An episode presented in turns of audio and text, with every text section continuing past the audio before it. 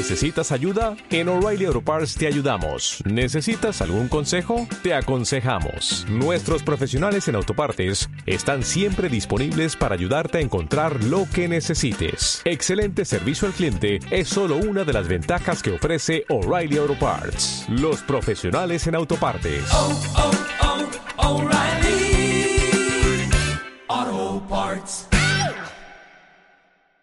Muy buenas, hijos del hierro, bienvenidos a un nuevo episodio aquí en Radio Fitman Power. Hoy tenemos con nosotros la segunda parte de la entrevista con Marina Díaz del blog Psicosupervivencia. Es la tercera vez que grabo ya el audio para intentar decir el nombre del blog, eh, con el que lleva desde el año 2013, que me parece una pasada y sobre todo seguía a día de hoy mandando una newsletter diaria.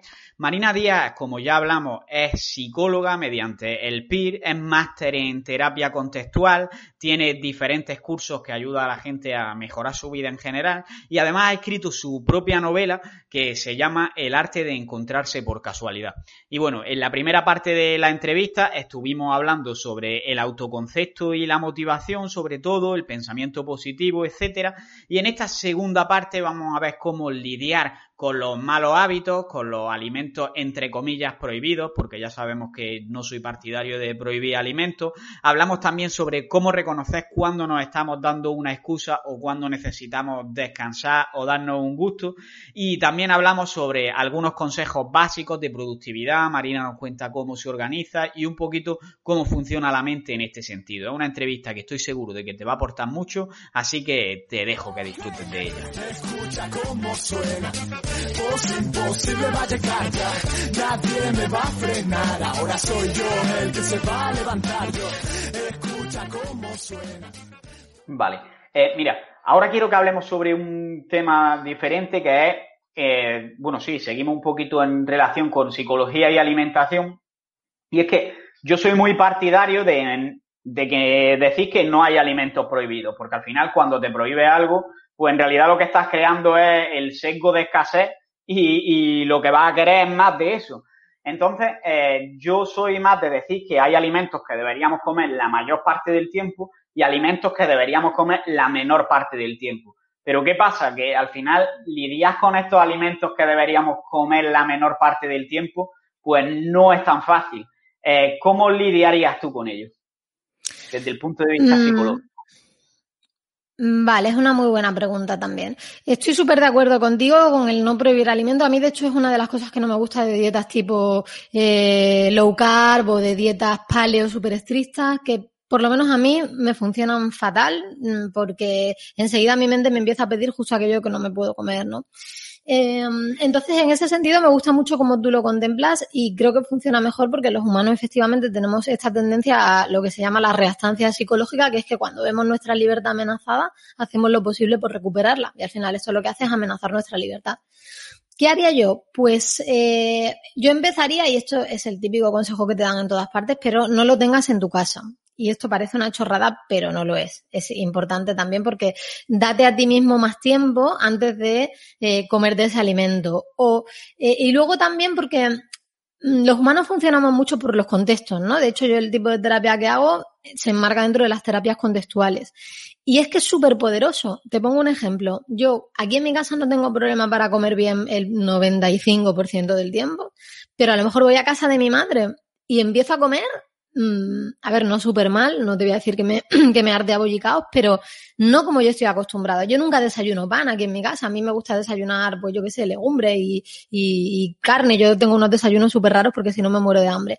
Llego a casa de mi madre y me entran ganas de comerme un pan con aceite. Entonces, al final, cuando tú retiras ese tipo de alimentos de tu casa, al final pues te estás dando a ti el mensaje de yo en mi casa no como esto. Esto es algo especial que puedo comer cuando voy fuera, ¿no?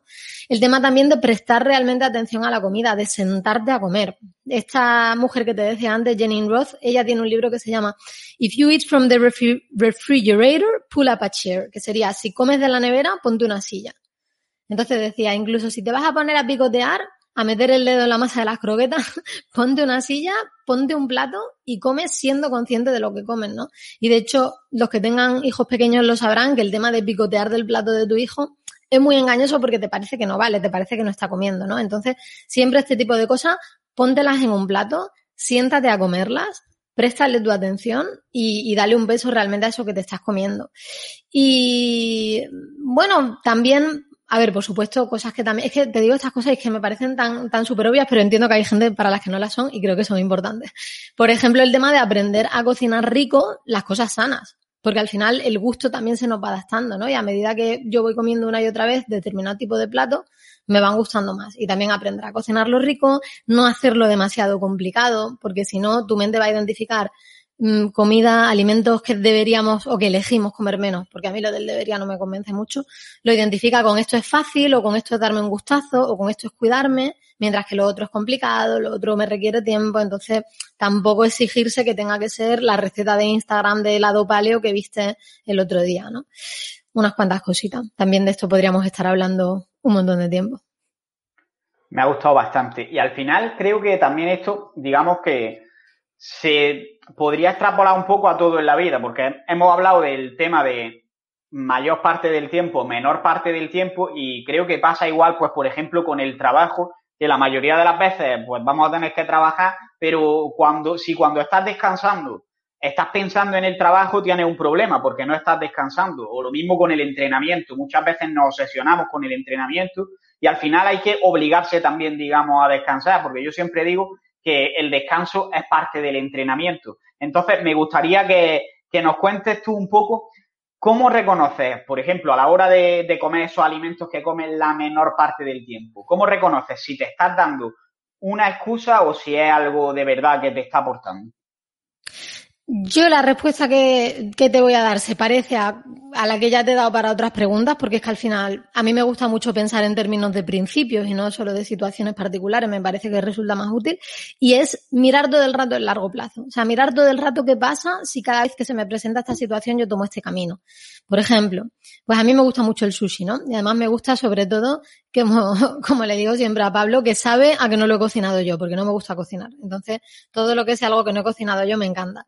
Pero si yo cada vez que me apetece sushi pidiera sushi a domicilio, pues mm, no me iría nada bien. Estaría, en fin, pues cogería peso, me faltarían nutrientes, eh, no, no sería positivo en mi vida. Entonces, en realidad no sería cuidarme. Y eso, que ese gesto que yo tengo de, ay, es una noche especial, eh, vamos a ver una peli y pido sushi, ya no sería así porque no me estoy cuidando. Porque a largo plazo eso se repite, se repite y veo que tiene unas consecuencias que si las pongo en la balanza, mmm, no compensan a esa sensación de, de autocuidado. Entonces, yo te diría eso, ¿no? Esto es como, al final son como los ingredientes, como los ingredientes de una receta. Yo echo un poquito de comino, no le echo un puñado y otro puñado y otro puñado, porque entonces deja de tener sentido el comino. Entonces ya solo sabe a comino y no me gusta el plato que estoy preparando. Claro, digamos que es como eh, cuando, yo qué sé, tus padres a lo mejor te hacen que cuiden mucho la alimentación, pero cuando vas a casa de tu abuelo, pues tu abuela sí que te da chocolate, te hace tarta, no sé qué, pero ¿sabes por qué es? Porque te ve un día tu abuela, eh, pues algo parecido, pero aplicárselo a ti mismo, ¿no? Claro, tal cual, tal cual. Y, sí, o sea, yo creo que si lo miras en, en, el contexto de toda tu vida y no solo de ese momento lo que quieres aquí ahora, resulta siempre mucho más fácil tomar decisiones. Claro, lo difícil es en realidad establecer ese cortafuego, porque al final en nutrición, por ejemplo, lo que pasa mucho es que se dan mensajes de se puede comer con moderación eh, y al final, ¿qué significa moderación? ¿Cómo establece ese cortafuego? Claro, es, es complicado porque además es que no, mm, es muy fácil engañarse uno mismo. Hay un perfil de Instagram que ahora mismo, eh, ¿cómo se llama? De Fitness Chef, me parece que se llama. No sé si lo conoces. Es un tipo británico, pues está muy chulo. Es un tipo británico que hace infografías eh, hablando un poco de cómo mmm, determinadas modas en alimentación o determinados comportamientos nuestros tienen una repercusión en el intake, en, en la ingesta de calorías que hacemos, ¿no? Que obviamente las calorías no lo son todo, pero tampoco son nada, ¿no? Entonces, él, por ejemplo, muestra cómo tú puedes pensar en eh, pan con un poco de mantequilla de cacahuete y la diferencia entre echarle un poquito a echarle tres cucharadas, a lo mejor son eh, 300 calorías de mantequilla de cacahuete, ¿no? O como si tú tomas la decisión de echarle mmm, eh, un poquito de sirope a tu café en el Starbucks, pues eso a lo largo de un año son eh, no sé cuántas mil calorías más, ¿no? Entonces yo creo que está guay, sobre todo independientemente de si crees o, no crees o quieres contar calorías o no, es que yo no sé cuál es tu filosofía, Carlos, y yo sé que es un tema que levanta mucha ampolla, entonces bueno, no me quiero casar con nadie.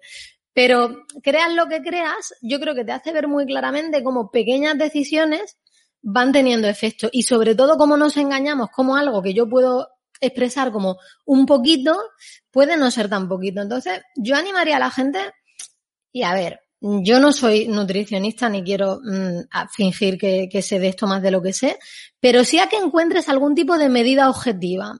Sea contar calorías, sea medir con una cucharita, sea eh, medir las porciones de los platos. Encuentra algún tipo de medida objetiva que a ti te sirva para realmente traquear y registrar si tú estás, si esto es verdaderamente moderación o si no estás viendo tu realidad como es porque te estás pasando y, como yo te decía antes cuando como trozos de comida del plato de mi hija, ¿no? Me creo que eso no cuenta y sí que está ahí, ¿no? El mero hecho simplemente de registrar lo que comes a mí, me, por lo menos personalmente, me ha servido de mucho.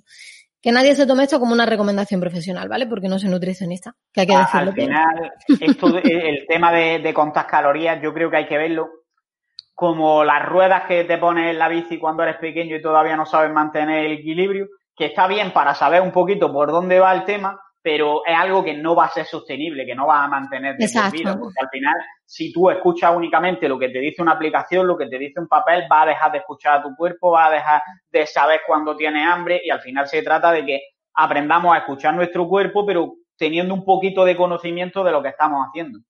Exacto, sí, sí, tal cual, completamente de acuerdo. Sí, de hecho, eh, claro, yo creo que, que, eso te sirve para darte cuenta de muchas cosas que tú piensas que no tienen un gran efecto, ¿no? Por ejemplo, eso, lo de la mantequilla de cacahuete o el chorreón de aceite en la ensalada, ¿no? Ese tipo de cosas que tú piensas que no tienen un efecto, darte cuenta de que sí lo tienen y ya a partir de ahí pues ir tomando decisiones, como tú dices, escuchar a tu cuerpo, darte cuenta de que a lo mejor le echas la mitad de chorro y está igual de rica la ensalada y no cambia nada, no sé, al final es tener más información para tomar mejores decisiones. Yo creo que eso se aplica tanto en, nutrición como en, tu vida en general.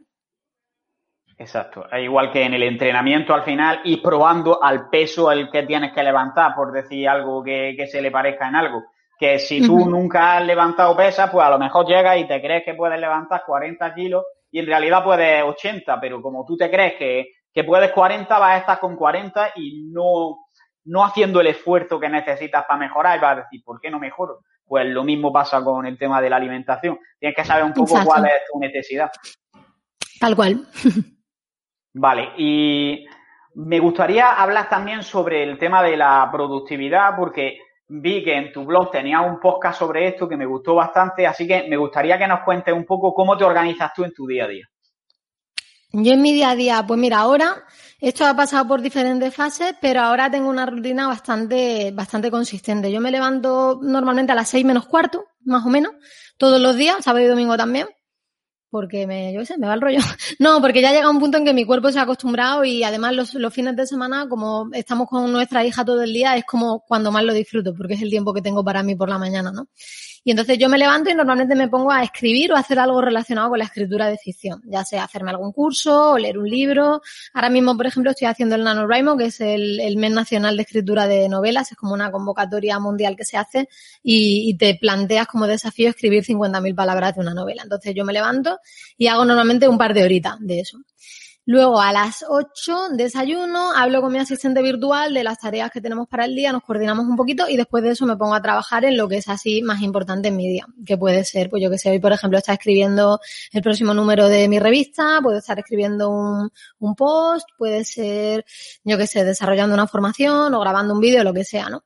Y luego ya al final del día escribo mi newsletter, que yo escribo, mando una newsletter diaria y reviso los correos y reviso también pues si tengo algún mensaje en, el WhatsApp de, la empresa, en fin, lo reviso un poquito, pero eso lo dejo para el final porque si no al final se me extiende durante todo mi día.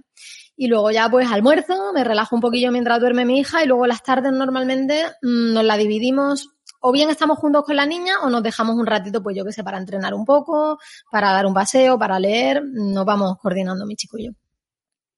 Vale, a ver, eh, esto dicho así a la gente puede que les resulte, va, pues ya está, ese, ese, es su día y ya está. Pero me gustaría que nos explique un poquito por qué organiza en ese orden las cosas, por qué lo hace así, porque por ejemplo has mencionado no, no recuerdo ahora exactamente qué has dicho, pero hay algo que lo dejas para el final, para última hora, porque si no se te extiende durante todo el día. Explícanos un poquito por qué, por qué haces las cosas como lo haces. Vale, muy buena pregunta. Eh, la escritura la hago a primera hora porque he comprobado un montón de veces que si no la hago a primera hora no la hago.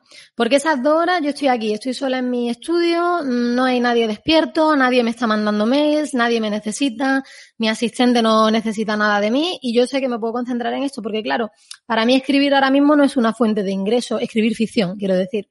Entonces sería fácil que mi mente me diga, oye, estás perdiendo el tiempo cuando tienes que atender a tu negocio, ¿no?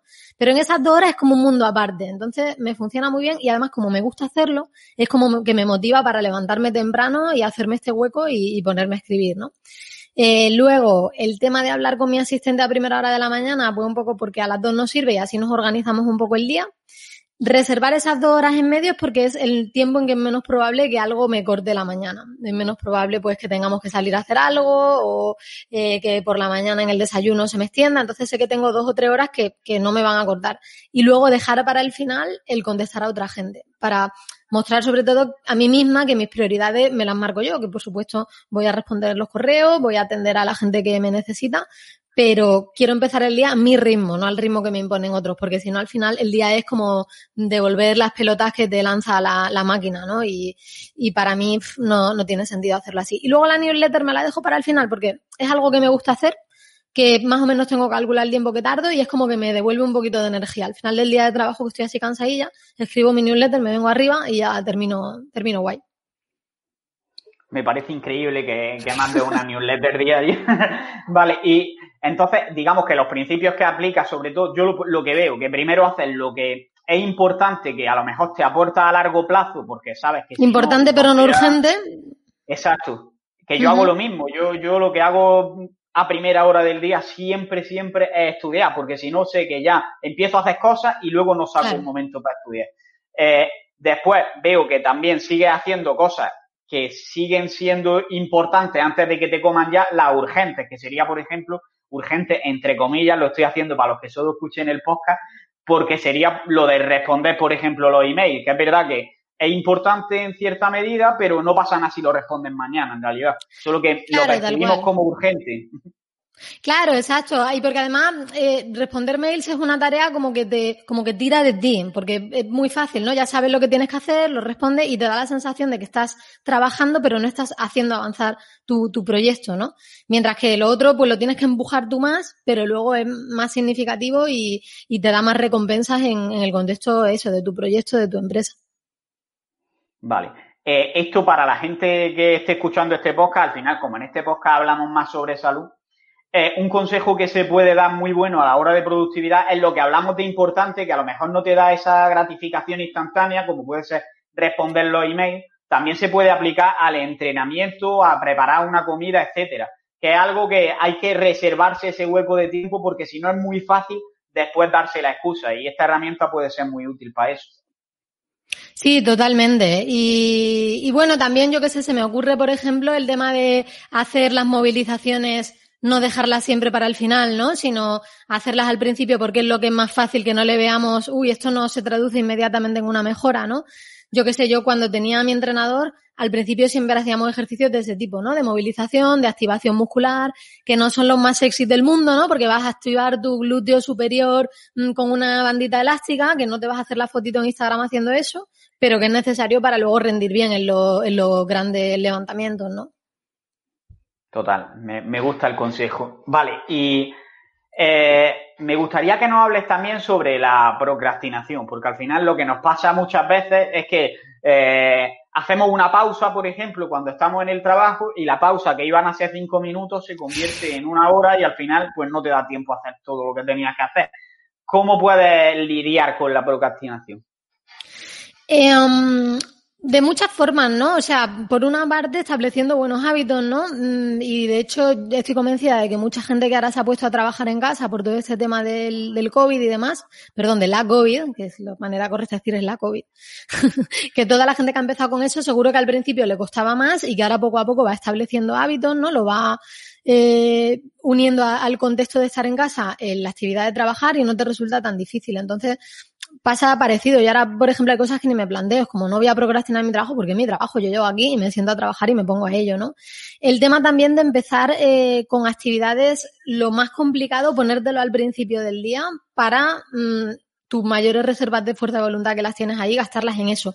Pero también puede funcionar a la inversa. O sea, si estás realmente súper disperso, súper eh, que no te pones a nada, empezar con algo que te apetezca relativamente hacer para meterte un poquito en la tarea y, y concentrarte, ¿no? A mí me sirve mucho el tema de escribir la newsletter, por ejemplo, lo utilizo muchas veces como comodín cuando me noto muy distraída, cuando he estado un rato, ¿qué te digo yo? Hablando con distintas personas y como que tengo la mente muy dispersa, volver a la newsletter me ayuda. Eh, lo que hablábamos antes de ponerse algo muy pequeñito, eso es muy valioso también. A mí un consejo que te puede parecer una chorrada, pero que, que, me encanta, cuando tienes esta dicotomía, porque al final la procrastinación se suele dar porque tenemos una excusa o a veces una razón para procrastinar. Yo he estado con muchísimo trabajo estas semanas y es que estoy deseando tomarme un día libre. Y es como que mi mente me dice, Dios, quiero un rato libre. Y una parte me dice, es que igual necesito descansar, ¿no? Y entonces yo lo que me digo a mí misma es, vale, voy a descansar, pero antes voy a hacer media hora. Y si, lo, si descanso después de hacer media hora, el descanso me va a saber mucho mejor. Y estoy segura de que muchos tenemos esta experiencia, ¿no? Si descanso, si me tiro a ver Netflix, pero antes entreno media hora, es que me va a saber mucho mejor esa serie. Si, en fin, propóntelo así. Y, a mí este consejo que puede parecer tan, tonto me ha servido un montón, porque en el peor de los casos haces media hora y en el mejor de los casos te, te vienes arriba y haces un poquito más y luego a lo mejor también descansas, pero te sabe de otra manera. Vale, y en estas situaciones en las que tú dices, vale, es que estoy muy cansada, necesito ya darme un día libre, volvemos a lo de antes. ¿Cómo saber si es una excusa o si es una realidad. Y porque muchas veces es que la realidad es que nos estamos contando que estamos cansados y en realidad no, es que directamente no tenemos ganas de hacer las cosas. Claro, eh, te, vuelvo, te, repito otra vez a riesgo de parecer pesada el tema de mirarlo en el contexto de tu vida, ¿no? Y además de eso, o sea, mirarlo en el contexto de tu vida en el sentido de ver, esto es algo que me pasa con frecuencia. A mí, por ejemplo, me pasa con frecuencia el tema de, ay, qué cansancio, necesito descansar. Y es algo que si yo cada vez que me siento cansada descansara, creo que me limitaría porque me da la sensación de que mi tendencia es a, no sé si a estar muy cansada, sino yo creo que a notar más el cansancio que otra gente. Yo estoy convencida de que otra gente está igual de cansada que yo, pero yo siempre he tenido buena propiocepción, buen contacto con mis sensaciones corporales y enseguida que tengo un mínimo tal, como que me pongo muy alerta, ¿no? Entonces, en ese sentido, mm, si yo le hiciera caso a esa voz cada vez que aparece, pues probablemente no haría nada. Entonces, como yo me conozco, sé que es así. Hay gente que al contrario, que si nunca le hace caso a esa voz, se acaba quemando. También te diría que experimentes. Mm, para mí, al final, el, camino de la autoexperimentación me parece que es muy valioso porque te da nuevos repertorios, te da nuevas perspectivas. Te pongo un ejemplo. Yo a principios de este año participé en una convocatoria online que se llamaba el ahora no me acuerdo, el maratón, maratón, bueno, me parece que sí que era maratón. Era un maratón de, de productividad. Entonces, pues eh, tú te ponías de acuerdo con un montón de gente en todo el mundo que lo hacía a la vez y era a lo largo de cuatro días a ver quién conseguía sacar más trabajo adelante, ¿no? Y, hombre, obviamente te decían, mira, no trabajes más de X horas al día, no sé si te decían 10 o 12 mm, porque se te va a ir la olla, pero intenta sacar un proyecto adelante en estos cuatro días y mmm, dedica ese tiempo a trabajar a ver qué pasa, ¿no? Y yo me apunté entre otras cosas porque quería saber si realmente esos límites que yo me había estado poniendo todo el rato eran así o no. Y me llamó mucho la atención que había momentos en que yo decía, pues estoy hecha polvo, me tengo que ir a mi casa. Y empujaba un poco más y de repente como que me volvía a venir arriba, ¿no? No te quiero decir, y creo que esto es muy importante transmitirlo, que trabajar más no es necesariamente mejor. Y la vida no es solo trabajar, trabajar, trabajar. Es simplemente un ejemplo y yo, de hecho, no lo he vuelto a hacer un maratón así con tantísima hora. Es simplemente un ejemplo de cómo probar distintas cosas te da distinta información sobre hasta dónde eres capaz de llegar para que tú luego puedas elegir, pero elijas con más información. Me parece interesante esto y viene bastante hilado con lo que hablábamos al principio de las creencias, de decir, voy a poner a prueba si es que yo estoy, yo me canso muy rápido o, realmente puedo más. Y yo creo que yo soy el tipo de persona opuesta a ti, digamos, que yo es como que nunca le hago caso al cansancio. Y al final siempre acabo pues trabajando de 8 a 9 de la noche, de 8 de la mañana a 9 de la, o de 6, en realidad me levanto a las 6 menos cuarto también.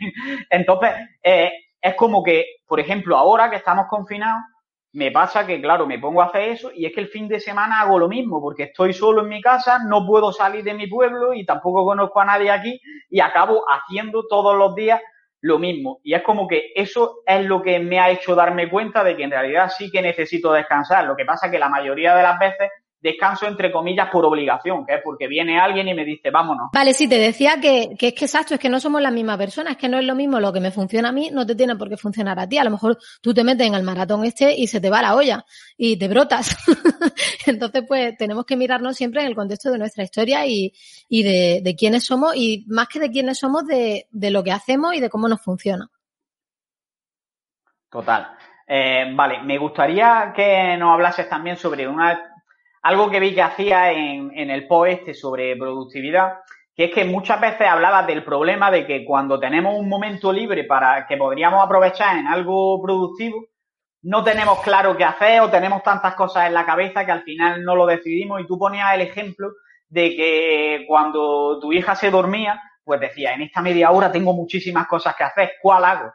¿Qué estrategia recomiendas utilizar en estas situaciones?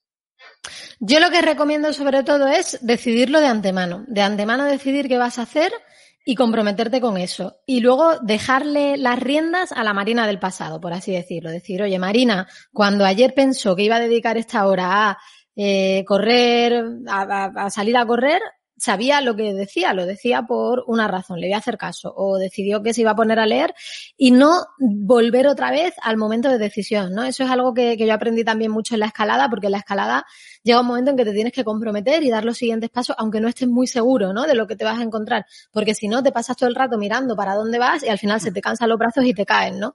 Entonces, para mí ese es el consejo más importante. Decide de antemano lo que vas a hacer y, y piensa que es mejor involucrarte en una cosa, la que sea, que pensar, pasar todo ese rato dándole vueltas a qué hago y al final acabar no haciendo nada. Sería parálisis por sobreanálisis, en realidad. Exacto, exacto, totalmente. Vale, porque supongo que lo que te pasaría al principio sería que te, te proponía, yo que sé, que iba a leer media hora de un libro cuando se quedase dormida tu hija. Y lo que hacía al final era que cuando llegaba ese momento decías, pues no me apetece. Y acababa haciendo otra cosa o no haciendo nada, ¿no? Claro, coges el teléfono, te pones a mirar cuatro tonterías y cuando te quieres dar cuenta se te pasa el tiempo y dices, no, Dios mío, mi media hora de libertad. Entonces sí, es muy importante tener eso planificado de antemano. Vale, perfecto. Pues vamos a ir llegando ya al final y antes de hacerte todas las preguntas finales que repito en todos los podcasts, esta la he añadido nueva precisamente hoy y es si quieres preguntarme tú algo a mí. Mm, yo te preguntaría, eh, quizá, ¿qué, ¿qué, has aprendido tú en tu podcast? Porque ya te he comentado, me parece que ha sido antes de entrar, que, que, una de las cosas que quiero hacer en 2021 es sacar un podcast yo. Entonces te diría cuál es la lección más importante de cara al podcast en general y sobre todo a entrevistar a gente y a, y a traer a gente a, a tu programa. Eh, ¿Te refieres a qué he aprendido que, a, que aplique en mi vida por la gente a la que entrevisto o qué he aprendido sobre hacer podcast? Lo segundo, lo segundo. ¿Qué, más bien, ¿qué consejo me darías a mí? Que quiero empezar mi podcast ahora, en plan, pues para que te evites cometer este error que yo cometí, por ejemplo, o para que empieces con buen pie. Es que, sinceramente, no te sabría decir ningún error que cometió en el podcast porque, te lo digo con total sinceridad, para mí es la mejor inversión que puedes hacer en tu vida. ¿Por qué? Porque realmente, a ver, lo que haces tú es escribirle a gente que a lo mejor te parece interesante, te resulta interesante conocer y vas a estar aquí una hora, una hora y media, dos horas hablando con esa persona sobre algo que esa persona ha estado estudiando durante mucho tiempo y en dos horas ten claro que si te lo montas bien te va a decir lo más importante. Entonces, lo mejor que he aprendido es que el conocimiento horizontal, por así decirlo, es muy bueno porque te das cuenta de que, por ejemplo, aquí hablamos de psicología y hemos hablado cómo la psicología interfiere con la nutrición, interfiere con el deporte, interfiere con la productividad, y creo que muchas veces nos enfocamos mucho, por ejemplo, en el caso de los nutricionistas, de si es mejor eh, comer 10 gramos más de hidratos de carbono o 10 gramos menos y no nos centramos en otros campos que parece que son totalmente diferentes a la nutrición, pero que si los controlas te van a aportar mucho más que esos 10 gramos de hidratos de carbono o de proteína. Entonces, que no te cierre a, a ver, desde el punto de vista de marketing sé que al final hay que cerrarse, digamos, a una temática, porque quieres atraer a alguien interesado en una temática. Pero la realidad es que desde el punto de vista egoísta, aprender sobre todos los temas es, es clave. Qué guay, pues sí, me encanta. Además me gusta mucho porque eh, a mí, o sea, yo si hago un podcast será sobre todo por satisfacer mi curiosidad intelectual porque me gusta hablar con gente interesante. Así que encaja mucho con la visión que yo tengo. Espero que lo pueda hacer posible en 2021 y que te pueda invitar a que vengas allí a, charlar conmigo. Pues estaría encantado de ir. Vale, eh, pues voy a pasar entonces a hacerte las preguntas finales, que la primera es si hay algo que quieres decir que yo no te haya preguntado. Yo creo que no, ha sido una entrevista muy completa, yo me he sentido muy a gusto y me parece que ha quedado todo más o menos claro, así que, que todo guay. Perfecto. Pues, a ver, esta es más filosófica, digamos, la hago siempre y es, si solo puedes recomendar un hábito o una acción para que nuestros oyentes lo hagan y vaya mejor a su vida en cualquier aspecto, no necesariamente relacionado con la salud ni relacionado con la psicología, sino que vaya mejor a su vida en cualquier aspecto posible, ¿qué hábito o qué acción recomendaría? Recomendaría el hábito de la reflexión.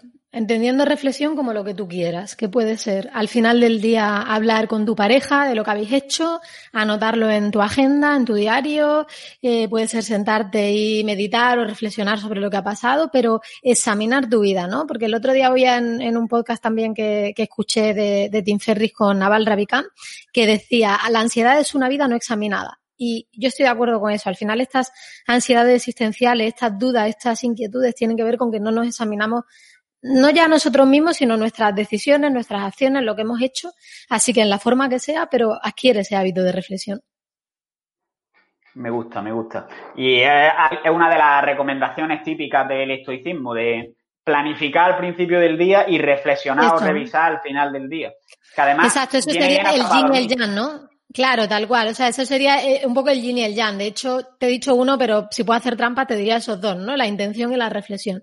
Intención ya sea al principio del día o incluso al final del anterior y luego reflexión para ver si realmente lo has, cumplido. Me, gusta.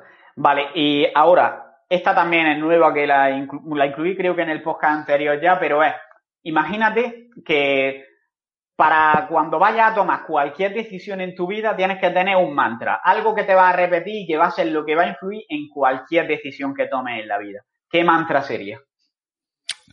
Em, para mí, es que lo digo siempre, pero me sigue encantando. Pero bueno, ahora te voy a decir otra versión que he aprendido recientemente que también me gusta. Yo, mi, frase mantra, que además la tengo, creo que no tengo el teléfono por aquí, si no te la enseñaría porque la tengo de salvapantallas, que es eh, Keep showing up when most people quit, que sería continúa apareciendo, continúa presentándote, saliendo al escenario cuando la mayoría de la gente ya se ha quitado. Y el otro día vi una versión que era algo así como el secreto del éxito es seguir agarrado cuando la mayoría de la gente lo ha soltado, ¿no? Yo creo que esta vida es una carrera de fondo y que al final la perseverancia, la persistencia va a ser el hábito más beneficioso en la inmensa mayoría de los campos. Totalmente. Y seguir intentando cosas incluso en las que a lo mejor nadie cree porque si nadie cree y tú llegas y eres el primero que lo hace, es muy probable que si funciona, pues abras la veda. Total, absolutamente. Vale. Eh, ahora, ¿qué contenido recomiendas de libros, podcasts, canales de YouTube, blogs? Vale, no soy muy, eh, en fin, no tengo redes sociales y a veces soy un poco ermitaña y ya tengo bastante con, con, mis libros y mis historias, pero alguna gente sí que sigo. Entonces, esto me lo he pensado de antes porque digo, si no, no voy a saber qué decirle. un libro que me gusta mucho, eh, que además creo que es la primera vez que lo recomiendo, que se llama Make Time, en español también se llama Make Time y luego tiene un subtítulo en español, haz tiempo para las cosas que te importan o algo así. Eh, yo luego si quieres te lo paso escrito por si lo quieres dejar en las notas del podcast o lo que sea y va respecto a este concepto que hemos hablado de reservar un rato en el día para realmente lo importante y que no te coma lo demás. Otro libro que va en relación con ese tema se llama Deep Work, que ese no sé si está traducido. Es de Cal Newport, el de tan bueno que no podrán ignorarte y está muy muy bien y los dos van en relación a la importancia de hacer trabajo profundo, de encontrar tiempo, como tú decías, ¿no? Para estudiar, para hacer lo que nadie está haciendo porque está todo el mundo persiguiendo el siguiente eh, objeto brillante. Y me parecen dos muy buenos libros. En cuanto a podcast, a mí me gusta muchísimo el de Tim Ferry, la verdad es que es del que soy más fan, me, me gusta mucho. Me gusta mucho también Kaizen, de Jaime Rodríguez de Santiago, me parece que tiene una mente muy, muy brillante y una voz muy bonita, que siempre se agradece. Y luego últimamente he descubierto uno que se llama Divina de la Mente, que es de eh, una mujer que vive una psicóloga, ¿es psicóloga también ella? Ahora no te sé decir. Bueno, no lo sé, pero se llama Ana, vive en Australia, eh, hace temas de meditación y demás, y es súper graciosa. Tiene un, un estilo súper fresco, la he escuchado poquito todavía, pero me parece encantadora. Así que esos tres recordaría. YouTube es que veo, bueno, perdona, de YouTube recomendaría, no sé si la conoces, a una, a una chica española que se llama Desayan Kiwi, que es, eh, sí, eh, body, bueno, bodybuilder, ¿cómo se dice? Culturista, ¿no? En español. Sí. Bueno, me parece súper graciosa, súper lista, me lo paso pipa viendo sus vídeos y aunque yo no he estado, mm, o sea, yo he sido más del, del ir a a levantar peso, al powerlifting, a cosas así, pero yo que sé, su canal me hace muchísima gracia. Yo creo que es el único canal de YouTube que, que realmente sigo, así que bueno. Ah, bueno, no, y el de Yoga with Adrian, el de Yoga con, con Adrian, que me parece muy bien también para el tema del yoga. Pero sí, a, Lucía de esa Yankee Wii la recomiendo un montón porque es que te partes con ella, me parece graciosísima. Y además una tía muy sensata, con la cabeza muy bien amueblada, con 23 años que tiene, no sé, yo soy muy fan. Vale, buenas recomendaciones. Las dejaré todas en, la descripción del podcast cuando se suba definitivamente. ¿Y quieres nominar a alguien para que venga al podcast? Pues mira, como has hablado de estoicismo, me ha venido a la mente que no sé, a lo mejor lo has tenido ya mmm, y no me he fijado yo, pero no sé si conoces a Pepe García, que tiene ahora un podcast sobre estoicismo que se llama El Estoico. Y, bueno, es un tío súper interesante. Estuve hablando con él, me entrevistó hace unas dos o tres semanas, me parece. Me pareció súper majo, también con un coco muy brillante, eh, muy interesado por todo este tipo de cosas. Y bueno, si te interesa el estoicismo y que yo creo que se relaciona un montón además con toda esta historia, creo que puede ser un invitado guay. Pues le echaré un ojo a ver, a ver, porque no le conocía o salvo que sea en Instagram Pepito Estoico que hace caricaturas de, estoicismo, que al ser Pepe y estoico, pues lo he, relacionado. Pues no lo sé, porque Instagram tampoco tengo, pero no lo sé. Pero vamos, en cualquier caso, si quieres luego, si, si me lo dices, si me lo recuerdas, yo os hago una intro por mail y lo conoces porque es encantador, es súper majo. Vale, perfecto. Eh, por último, ya un poquito más sobre ti. ¿Cuáles son tus proyectos, objetivos a corto, medio y largo plazo? ¿Dónde podemos seguirte? ¿Dónde podemos encontrarte? Ahora lo más interesante que estoy haciendo y lo que más absorbida me tiene es que he sacado una membresía que se llama el Club del Cambio. Entonces, no estaba preparado, y mira, de hecho está aquí enterrado debajo de los libros, pero te voy a enseñar el primer número que ha salido hace poco, mira qué bonito. Y, bueno, pues esta es mi, membresía, tiene una formación en papel que te la mando a tu casa, tiene también una, llamada en vivo, tengo también un podcast privado que son audios de WhatsApp simplemente que te mando para que lo escuches.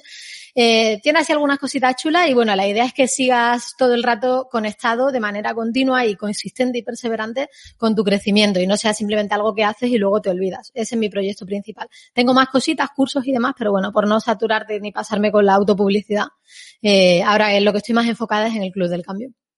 Vale, me deja un enlace para que la gente pueda buscarlo y se...